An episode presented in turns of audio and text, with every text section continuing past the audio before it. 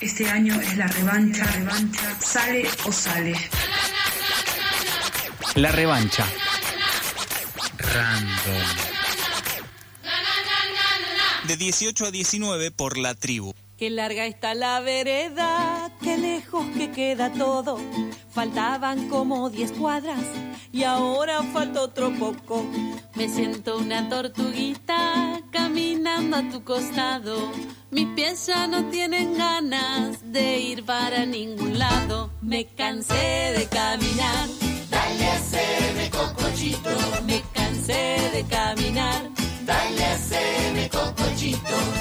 cansé de caminar. Dale a hacerme cocochito. Me cansé de caminar. Dale a hacerme cocochito. Un ratito para sentir el viento, para tocar hojitas, para probar un rato cómo se ve el mundo ahí arriba, para saberte cerca, para mirar más lejos, para soñar que vuelo mientras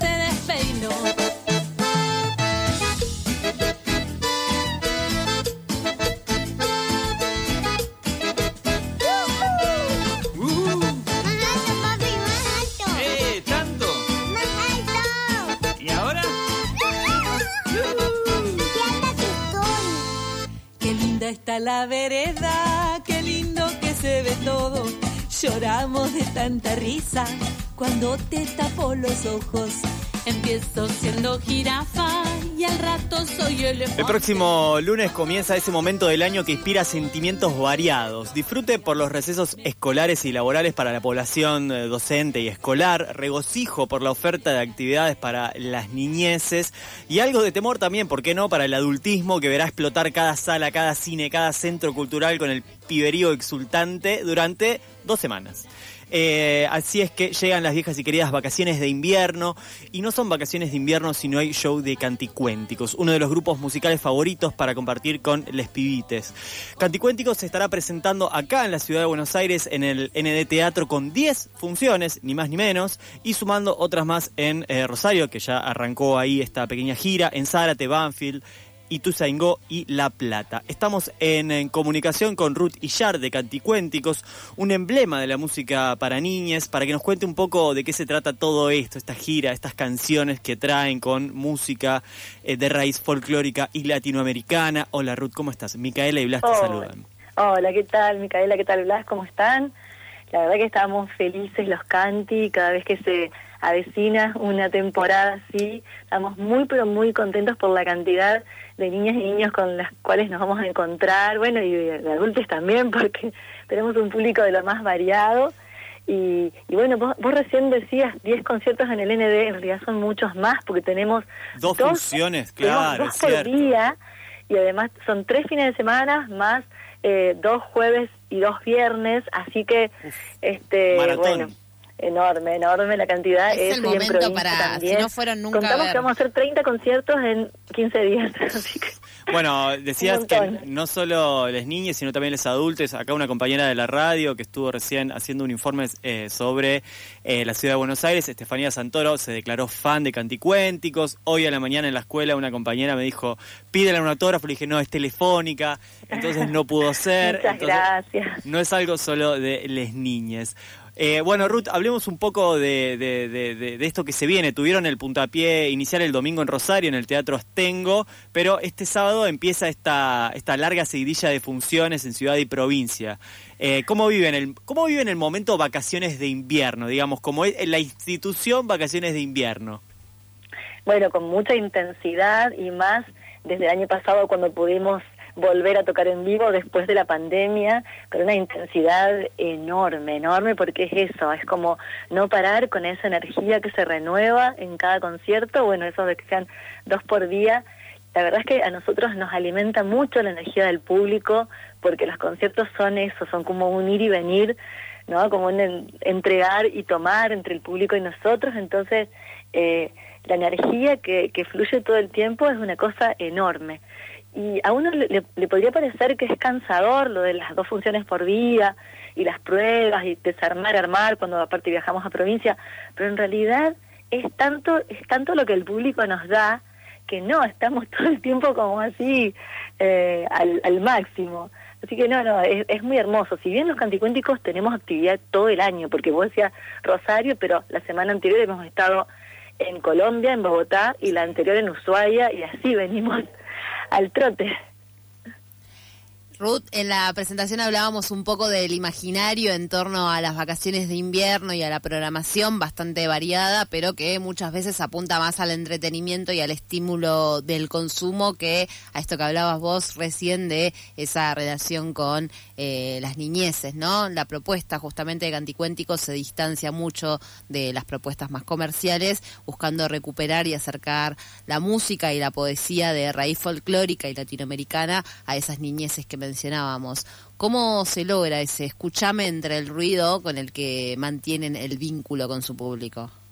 Mm, sí, bueno, justamente esto que vos decías es algo que lo tenemos así un poco como bandera, el tema de presentar una propuesta que no sea un mero entretenimiento pasivo, ¿no? Una forma de pasar el tiempo, decir, bueno, a ver, vamos a un espectáculo porque estamos en vacaciones, sino que haya algo más, que sea una propuesta que esté arraigada en, bueno, en, nuestro caso está arraigada en los ritmos nuestros, en las problemáticas que viven les pibes en, en todo, digamos, en, en todo momento, pero en las, problemáticas más actuales.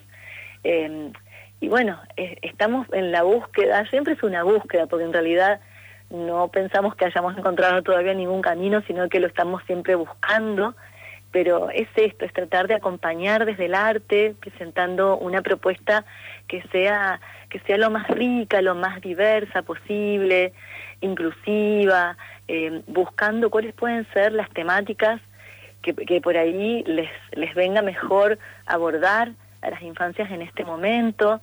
Eh, entonces, bueno, las composiciones van por ahí. Por ejemplo, para este, para este espectáculo tenemos hacemos canciones de, de, los cinco discos, pero tenemos principalmente las canciones del último disco, el más nuevito, que es A Cocochito. Eh, y ahí, ahí tenemos una canción muy emblemática como Españolito Blanco, que es una canción que, que habla de una manera eh, sensible y, y, poética de la lucha de las, de las abuelas y también las madres de Plaza de Mayo, como una manera de acercar algunas problemáticas o algunas temáticas que no son tan fáciles a las infancias. Eh, también en este, también en este, en, esta temporada eh, sumamos una, un anticipo de lo que va a ser el sexto disco de Canticuénticos, eh, un personaje nuevo que ya nos venían pidiendo, niñas y niños que, que lo conocieron por un video.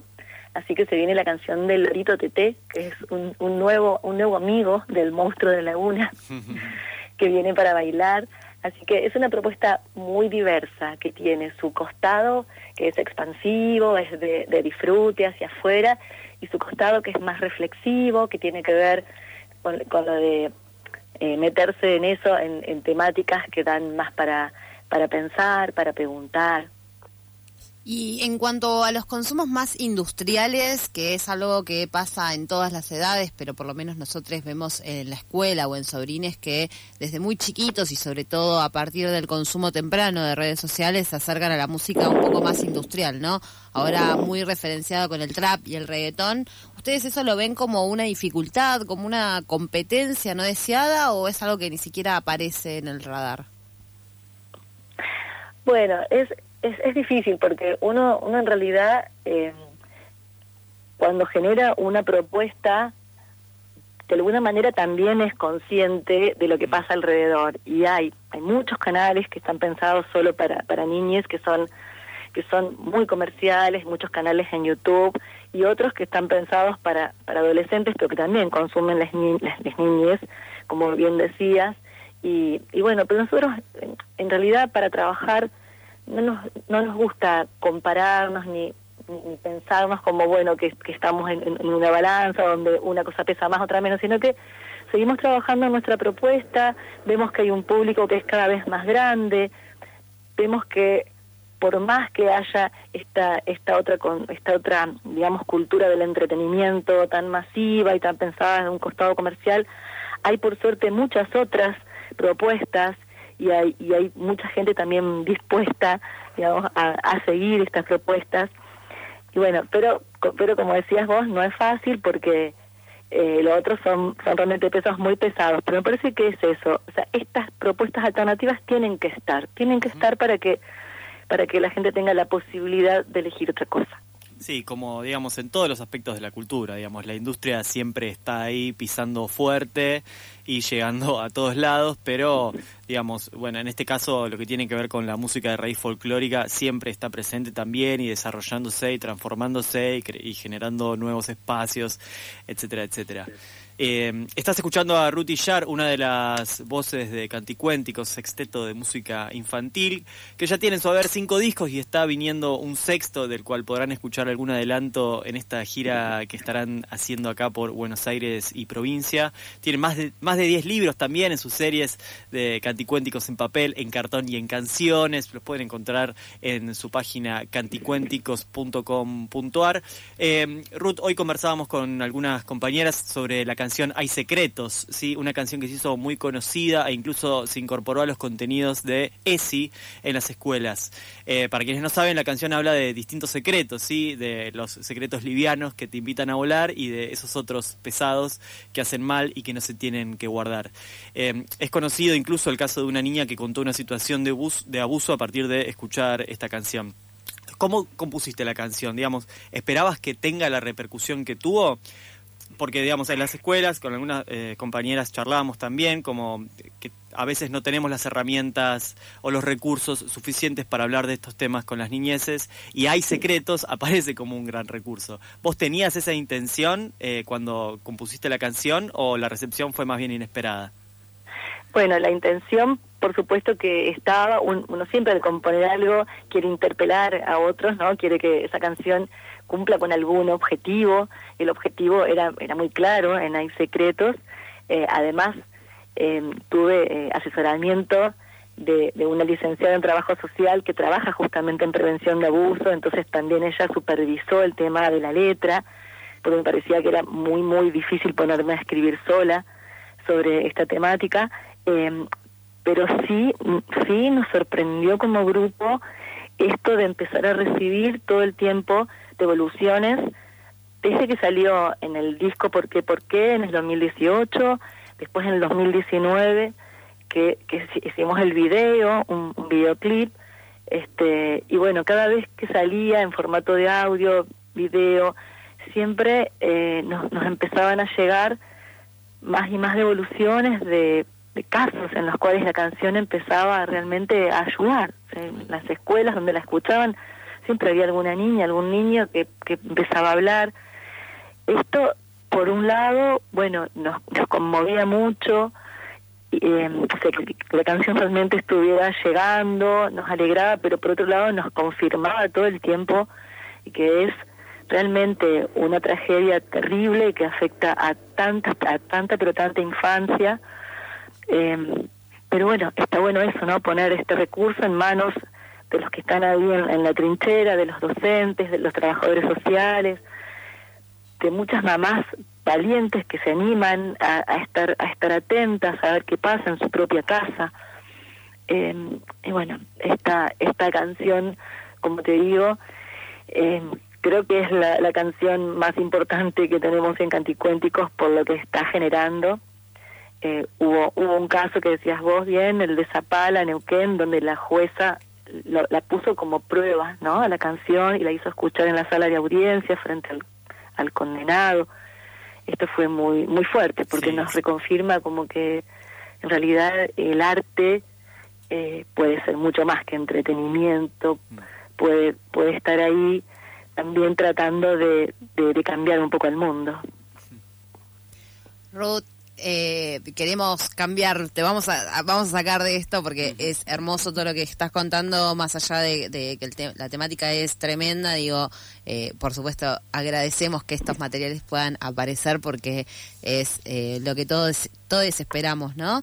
Eh, que funcione también un poco de esa forma. Queremos saber ahora con qué nos vamos a encontrar grandes y pequeñes en las funciones que se vienen acá, en las vacaciones de invierno. Ya nos contaste que va a haber un adelanto. Bueno, ¿qué, qué más vamos a encontrar? Bueno, con Canticuénticos hacemos conciertos que en este donde vamos presentando siempre canciones de nuestros discos intercalados con momentos de juego, con, con momentos en, en, que invitamos al público a cantar, a bailar, siempre hay alguna sorpresa.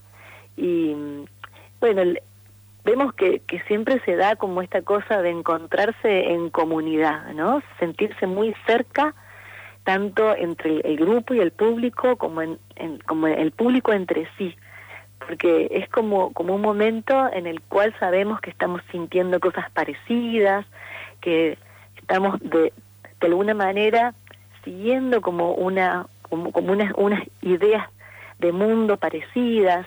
Este es, es, es, muy lindo lo que se da en los conciertos. Sentimos como como una especie de comunión así muy fuerte a donde podemos bailar podemos cantar podemos reírnos podemos emocionarnos y hasta a veces hasta llorar un poquito y lo hacemos juntos juntes Ruth Yar de, de Canticuénticos estuvo charlando con nosotros acá en la revancha random. Ruth, te agradecemos un montón el rato en el que charlamos. Ahora pasamos toda la información sobre las funciones que se vienen. Bueno, muchas gracias a ustedes, un saludo muy grande a la, eh, audiencia de, del programa y bueno, los esperamos por ahí en, en el ND. Y hablando, de estos días. y hablando de Lorito TT, nos vamos a ir escuchando de Lorito TT, de Canticuénticos. Ahí va. Eh, si siguen a Canticuénticos en Instagram, arroba Canticuénticos, van a tener toda la información de las funciones que se vienen, también en canticuénticos.com.ar.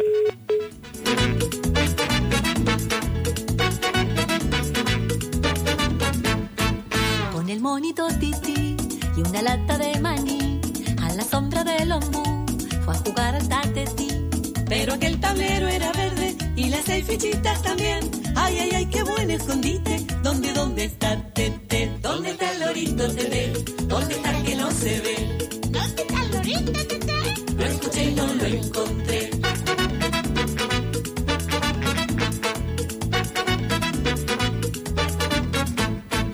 En la huerta se metió a jugar al dominó entre plantitas de té, pero al rato se aburrió más allá de las tomateras, concentrado me lo encontré, aprendiendo atrás de un poroto a bailar merequete. ¿Merequete? Merequete, merequete, merequete, merequete.